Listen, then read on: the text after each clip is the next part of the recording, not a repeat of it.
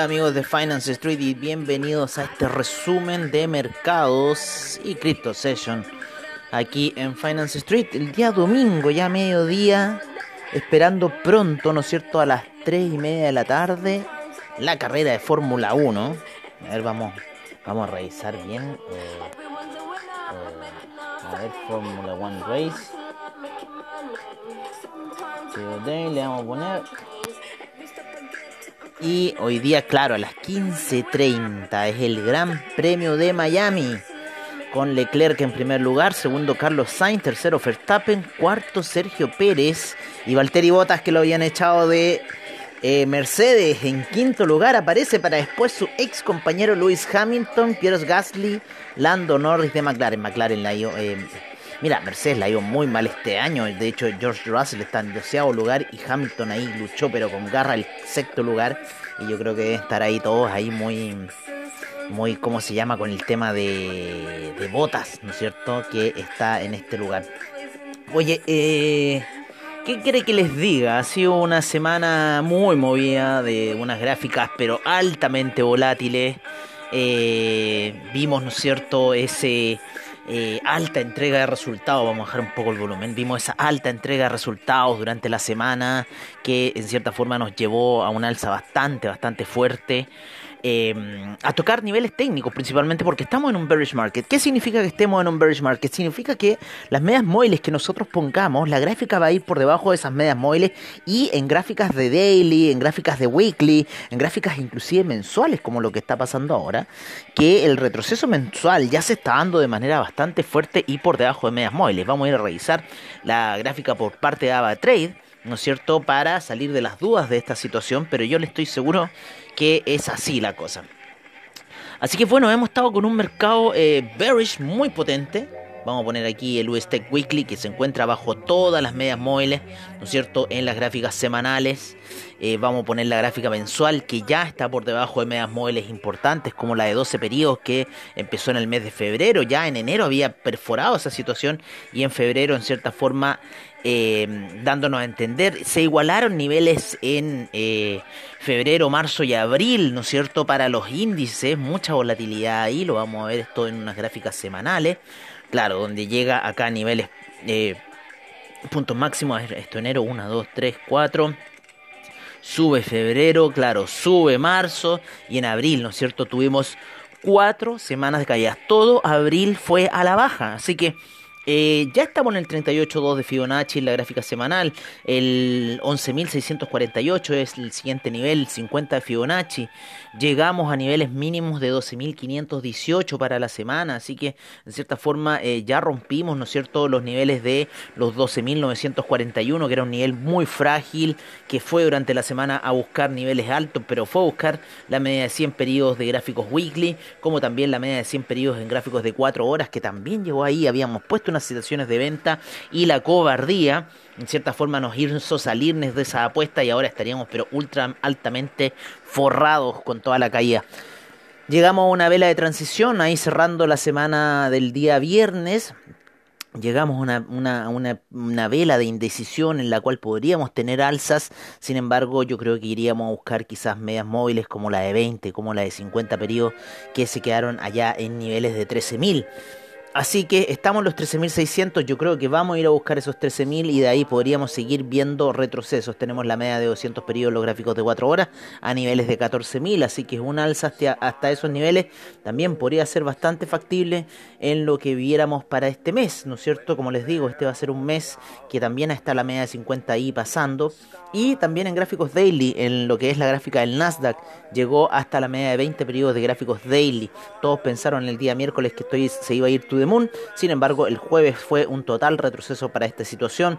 Lo mismo ocurrió con el US 500 eh, que también llegó a la media de 20 periodos de gráficos daily para retroceder, está con potencial de bajada, el US 30 también llegó a la media de 20 periodos y el US 500 2000 también llegó a la media de 20 periodos de gráficos weekly y sigue cayendo y estamos viendo que el Russell 2000 lo más probable que ya está a punto de llegar a los 1770 donde está la media de 200 periodos de gráficos weekly y lo más probable que lo siga perforando. Hemos hablado en reiteradas ocasiones, ¿no es cierto?, de eh, el China 50, ¿no? Que hay que revisar el China 50 porque está en una situación weekly de retroceso.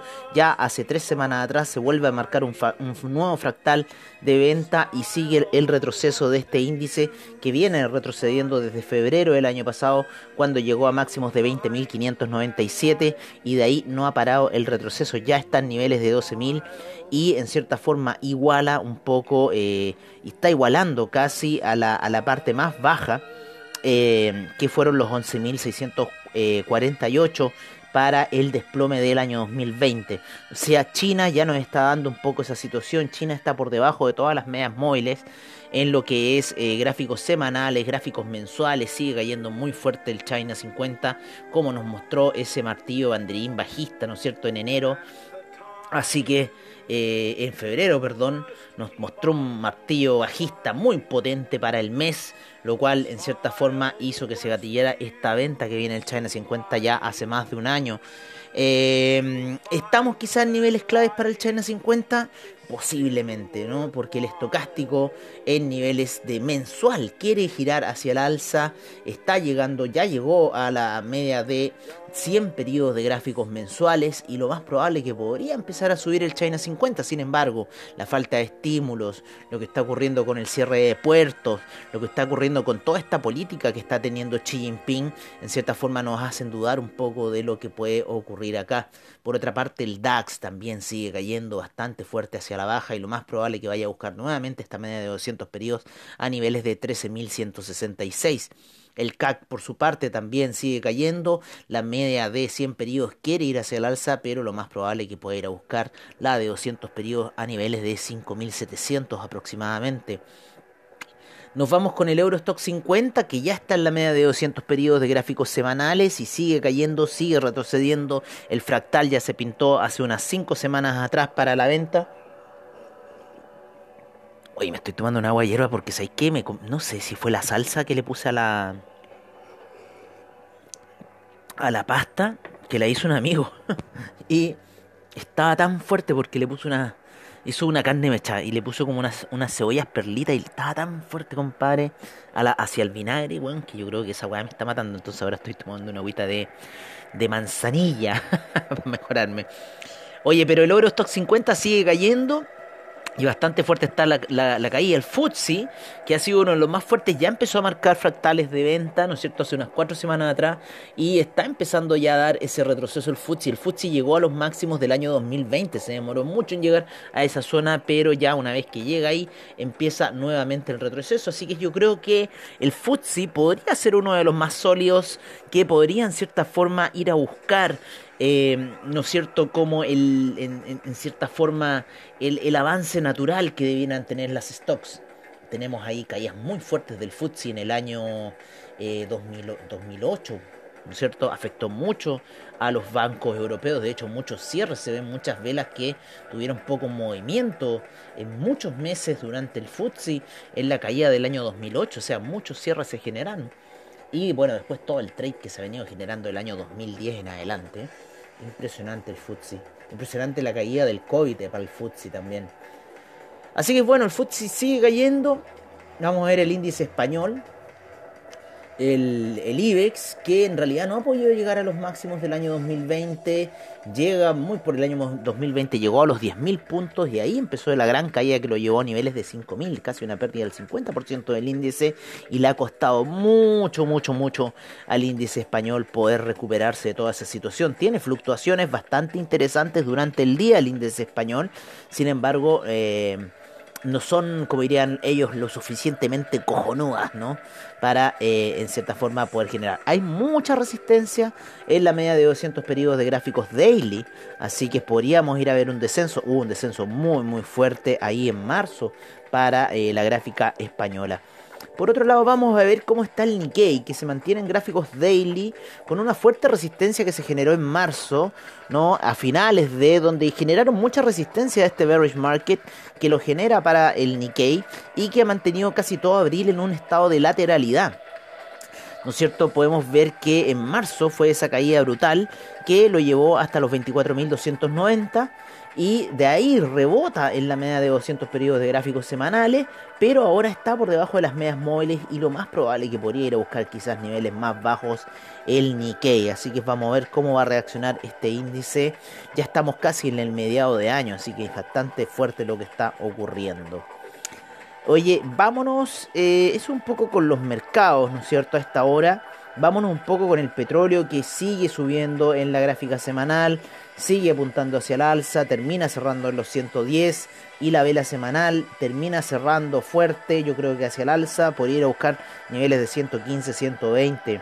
Así que ojo para la semana con el petróleo. Lo mismo que el Brent también. Eh, sin embargo, había marcado un fractal de descenso para la semana. Sin embargo, este ya se está rompiendo. La vela eh, de hace dos semanas atrás se está rompiendo hacia el alza y también podríamos ir a ver niveles de 124 para el Brent.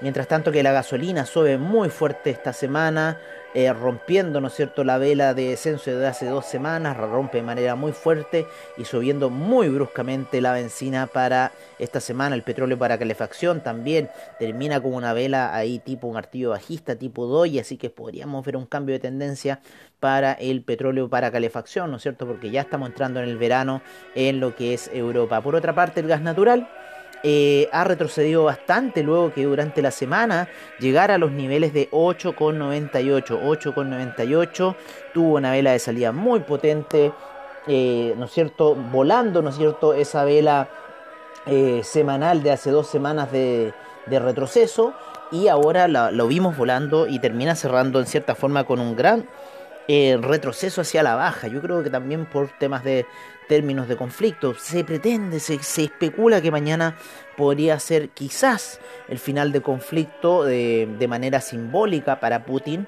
Quiere ver, eh, mañana es el día de festejo en Unión Soviética porque se festeja el día que se terminó con la eh, Primera Guerra Mundial, el día 9 de mayo. Así que vamos a ver lo que va a suceder en el mercado, vamos a ver las reacciones que va a tener el mercado si es que Putin decide terminar con este ataque a Ucrania, pero sin duda que Mariupol es un, es un punto que eh, Putin quiere hacerse de él y quiere dominar toda esta parte sur este de Ucrania, principalmente Mariupol, y tener así la unión definitiva ya con Crimea y que sea netamente rusa. Eh, vámonos con el oro, el cual ha retrocedido durante la semana, llega a niveles ahí técnicos, vamos a ver cómo estuvo ese comportamiento para el non-fan payroll. Eh, se fue hacia la baja, era de esperar, ¿no es cierto?, con los buenos datos del non-fan payroll, pero sin embargo esto no fue bueno para el mercado, el mercado no lo tomó bien, el mercado siguió cayendo después de los buenos resultados del non-fan payroll porque estamos en un bearish market y el mercado solamente se quiere ir en venta, no quiere ya más apostar, debido principalmente a lo que fue el alza de tasa de interés, yo creo, ¿no es cierto? Así que eso es un poco la situación. Eh, por otra parte, vamos a ver la plata, cómo se comportó el, día viernes, con una gran alza la plata y que también termina retrocediendo y lateralizando ahí en la zona de los 22,52 y los 22 con... Eh, 22.200 aproximadamente está la plata lateralizando, bastante interesante esta lateralización de la plata, luego de que la semana pasada, de que el día jueves llegara a niveles muy altos. Interesante lo que hizo la plata, siguiendo un poco como correlación con los índices el día miércoles jueves, muy rara esta situación llega a medias móviles y luego inicia venta. Venimos viendo la plata en un retroceso muy muy fuerte desde la zona de 26, ya está en la zona de 22, lleva tres semanas a la baja la plata de manera muy muy fuerte. Ustedes saben que la plata es bien volátil y bien fuerte. Otro que está cayendo muy fuerte también ha sido el cobre, que también hace tres semanas que viene hacia la baja. ¿No es cierto? La ruptura de los 4,62 era un gran indicador de que esto iba a perforar hacia la baja. Así ocurre y estamos con un cobre en los niveles de 4.24, manteniéndose en esa zona, 4.20. Así que yo creo que quizás si sigue rompiendo, si rompe los 4.20, obviamente va a ir a atacar los niveles de 4 dólares. Para el platino estamos viendo ahí un soporte en la media de 200 periodos, estoy viendo gráficos de 4 horas, tuvo una salida de valle la semana pasada y el platino se encuentra ligeramente hacia el alza, llega hasta medias móviles esta semana con esta alza que hubo muy muy eh, rara, ¿no es cierto? Porque si cuando suben los índices deberían caer los commodities y no ocurrió, sino que fueron a la par. Así que hay una situación muy bizarra ocurriendo en este, en este mercado hoy en día. Y bueno, llega a los máximos, ¿no es cierto?, el día miércoles y retrocede el platino para cerrar en 9,947, pero apoyado en la media de 50 periodos que le podría dar un impulso alcista. Otro que sigue retrocediendo de manera fuerte luego de haber llegado a esos máximos brutales, ¿no es cierto?, ahí al inicio del conflicto de 3048, ha sido el Paladio, que se mantiene en una zona de soporte ahí en la media de 200. Trata, trata, de mantenerse en la media de 200 periodos de gráficos daily. Hay un hombro cabeza a hombro muy potente y que podría llevar al Paladio quizás a ver niveles de 1495. Así que ojo con el Paladio, que se podría dar una situación muy contraria a lo que vimos al principio del de, eh, inicio del conflicto. Eh, otro que sigue su caída brutal es el euro, ¿no es cierto? Que viene cayendo ya desde el inicio del conflicto, previo también al inicio del conflicto, previo a toda esa situación. El, euro viene cayendo ya desde el año pasado, desde que alcanzó esos máximos, ¿no es cierto? Eh, viene, viene de una forma muy similar que el China 50. El euro viene cayendo desde enero del año pasado, desde que llegó a niveles de 1.123 y de ahí no, de 1.235, perdón, 235, y de ahí no ha parado la caída que lo lleva a niveles de 1.054. Ahí está el euro rompiendo eh, pisos, lo estamos viendo en gráfica mensual, todavía está en un piso muy fuerte en la gráfica mensual, que vamos a ver un poco eh, qué nos indica este fractal 1.03 y, ese, y eso estaría a niveles del 2016-2015 así que ojo con esta situación que se está dando en el euro en gráficas mensuales está queriendo generar un pequeño doji pero recién está empezando el mes así que no podemos decir que esto ha terminado y quizás el euro pueda perforar un poquito más llegar a los 1.02 así que ojo pero el euro está muy mal luego también de un doble techo que se generó desde el año pasado, ¿no es cierto? En esos niveles de 1.250, 1.230. Fue un gran techo que se generó en esa zona para el euro y empezaron las ventas desde el año pasado que lo llevan a esta fecha a estar en 1.054. A ver, otro más que ha estado ahí en la palestra ha sido el dólar index y su increíble alza que lo lleva ya a ser en gráficos mensuales un triple techo. ¿Vale? Y este triple techo se iguala, ¿no es cierto?, a niveles de 1. de 103,78 aproximadamente 103,78. Luego en el año, les digo inmediatamente, en el año 2017, en enero, 103,80, ¿no es cierto?, en eh, marzo del 2020 y ya a la fecha, mayo del 2022, estamos en un techo que llegó a los 104 esta semana. Así que ojo con eh, lo que es el dólar index que está subiendo muy fuerte. De hecho, el máximo que marcó durante la semana fue un nuevo máximo de 104,80.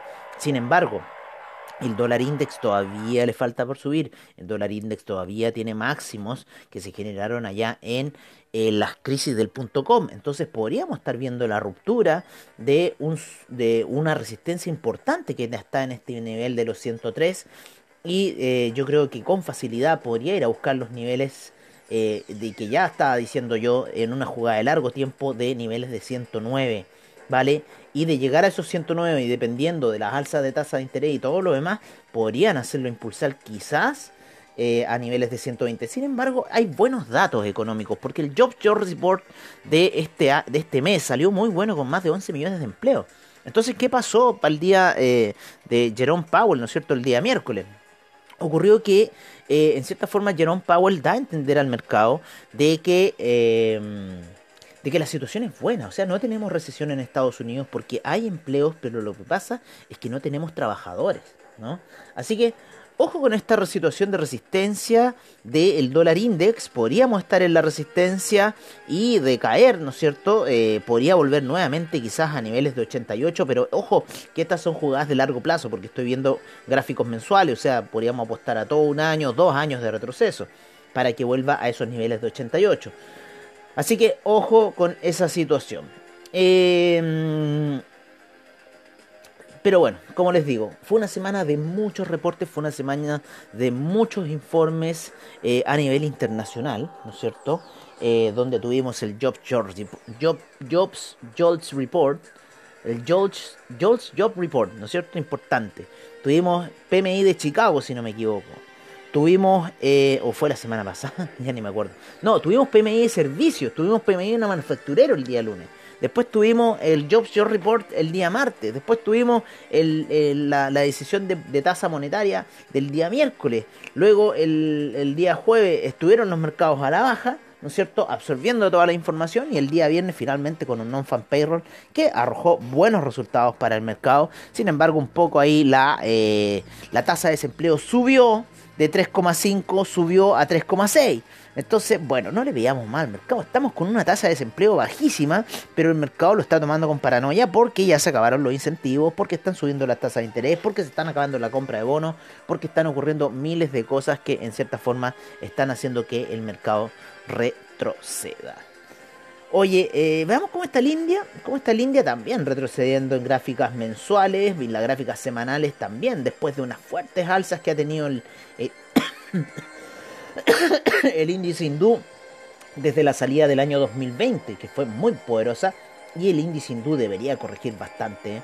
para llegar por lo menos a la zona de 13.000. Así que ojo con el India, que podríamos tener correcciones. De hecho, hay problemas con el carbón y muchas de las acereras eh, hindúes dependen del carbón. Así que ese otro commodity también ha estado subiendo de precio muy, muy fuerte. Oye, vamos a ver otros commodities, eh, ¿no es cierto?, en cómo se han estado en, la gráfica semanal, como el café, que está a la baja, el café está a la baja, en gráficos semanales está apuntando de la baja, tiene fractales de venta en semanal y podría quizás yendo a buscar niveles de 184, 180, ojo. El azúcar también está ahí, termina igual como un pequeño martillo alcista que podría hacerla retomar los niveles de 20. Por otra parte, la cocoa tiene mucha oscilación, está en este gran canal de los 2828 y los 2190, 2150 aproximadamente en este canal. Está ligeramente hacia la baja la cocoa, luego de fuertes alzas. Uno que no está a la baja es el maíz, sigue subiendo. Esta semana generó un pequeño retroceso, pero la próxima podríamos verlo nuevamente hacia el alza el maíz. El trigo se ha lateralizado bastante, sin embargo la vela de esta semana es una vela que está rompiendo a dos velas de caídas que se generaron las semanas pasadas y el trigo tiene mucho potencial de subida.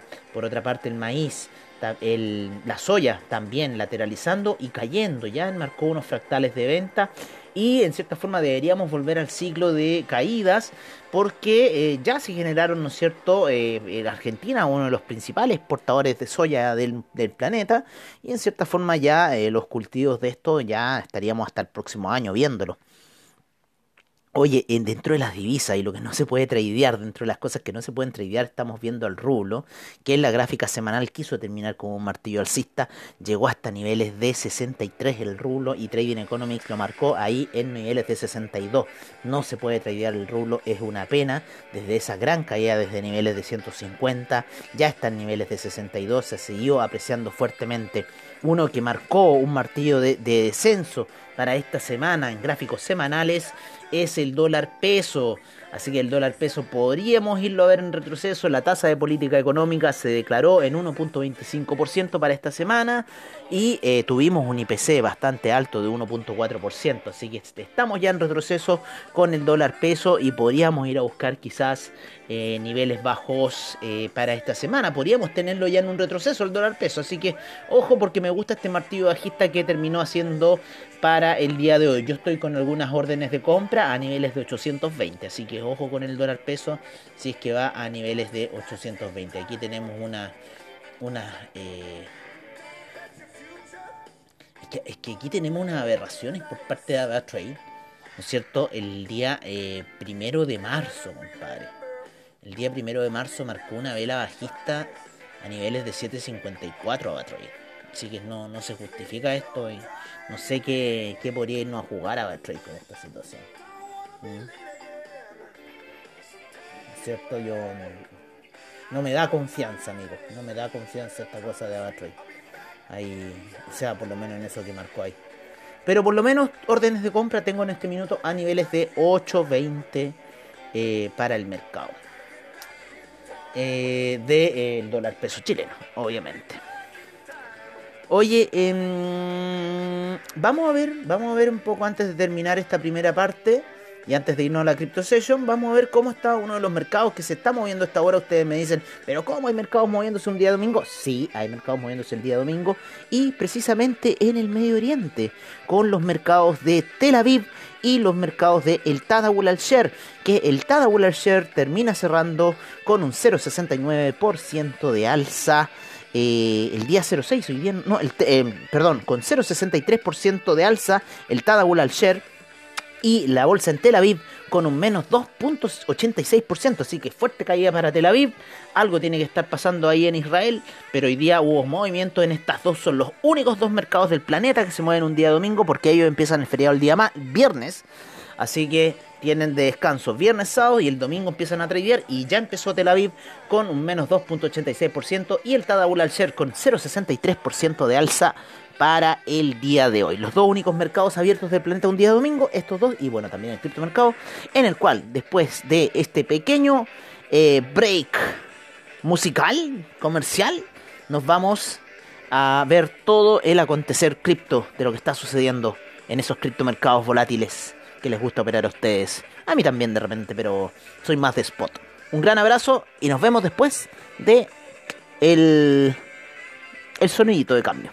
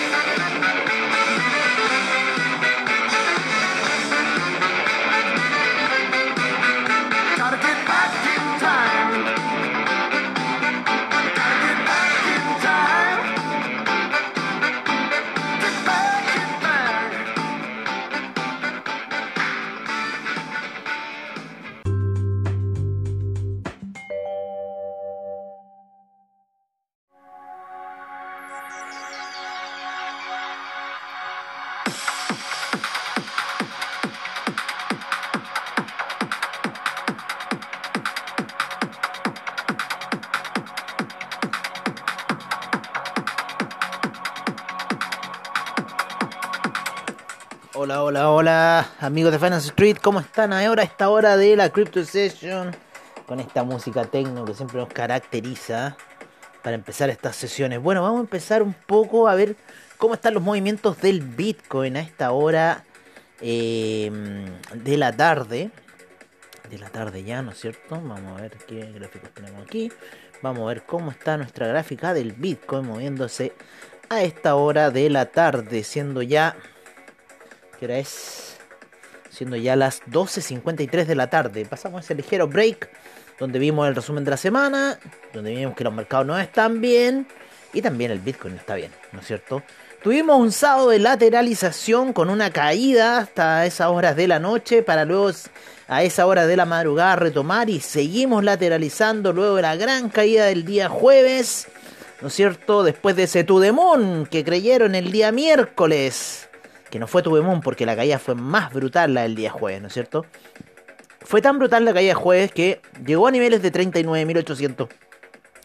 Casi yo iría a los 40.000 para después ver un desplomón hasta los niveles de 35.000. 5.000 dólares que perdió el Bitcoin en esa sesión del día jueves, ¿no es cierto? Donde ya se venía un poco viendo el retroceso y ya a la apertura de Wall Street fue inevitable la caída.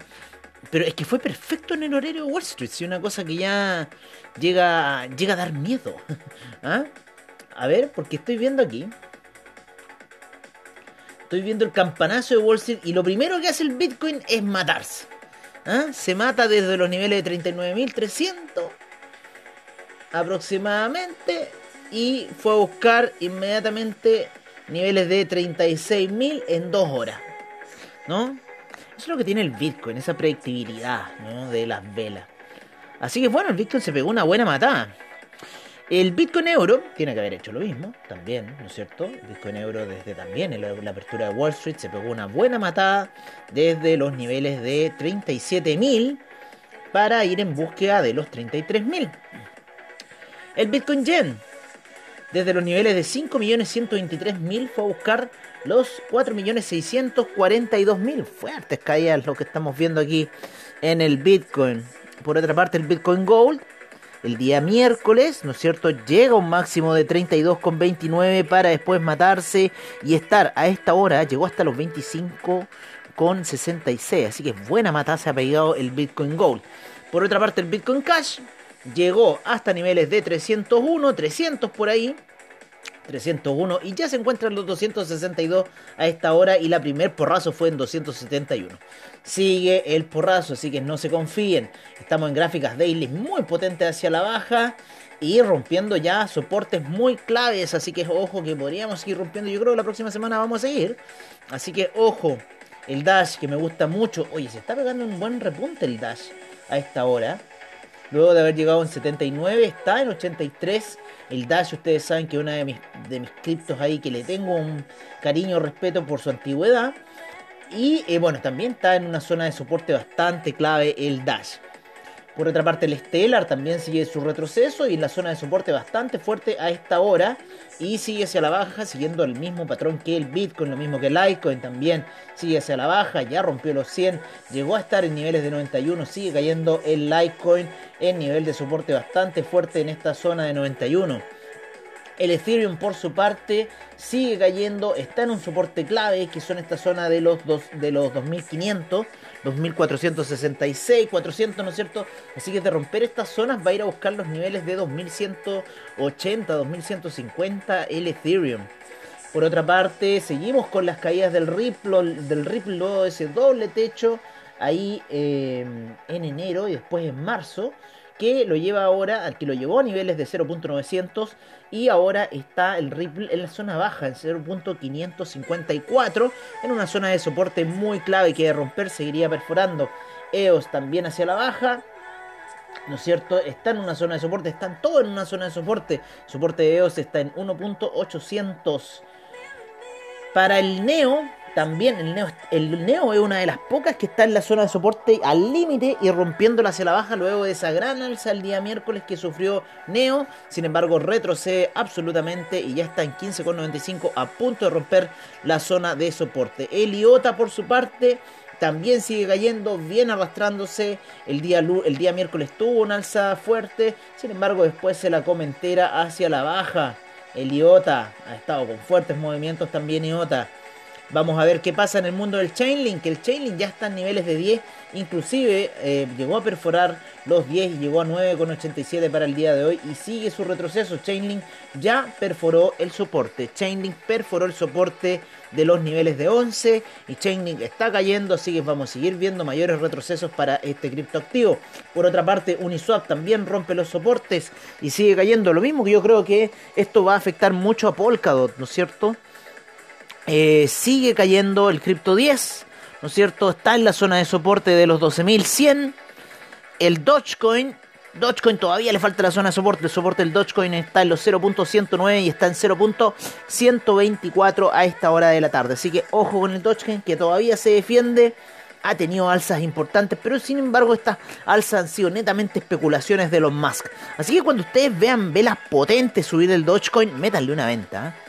Métanle una venta. Yo, por lo menos lo que estoy viendo, cuando vean una vela potente el Dogecoin en la gráfica diaria, métanle una venta. Métanle una venta porque el Dogecoin está puro blufeando. Nosotros sabemos que el Dogecoin una, es una moneda bluff, es un meme. Es un meme, ¿cómo van a confiar en un meme? o sea, ponen su vida en un meme. Yo no entiendo. Explíquenme eso. Así que bueno, por esta hora estamos viendo fuertes retrocesos en el criptomercado.